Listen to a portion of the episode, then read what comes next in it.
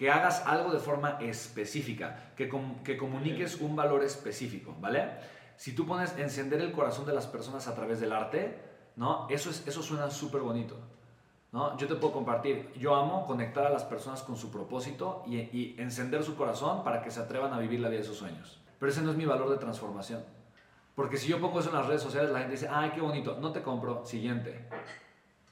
¿Me explico? Entonces, ah, yo enseño a las personas a crear un negocio digital exitoso. Spend. Entonces, no, no te vas a dedicar a encender el corazón de las... No, claro que sí, y es lo que hago todo el tiempo. ¿Me explico?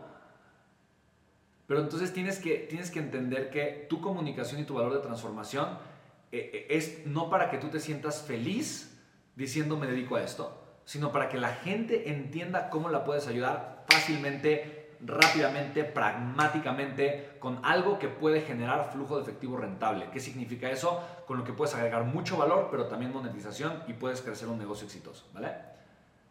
Entonces, dentro de todo el menú de opciones que tienes, tienes que simplificar, tienes que soltar, tienes que atreverte a soltar algunas cosas al principio para poder crecer y generar abundancia financiera y después puedes crear, obviamente, otras cosas también, ¿sabes? ¿No? Eh, con un crecimiento mucho, mucho, mucho mayor.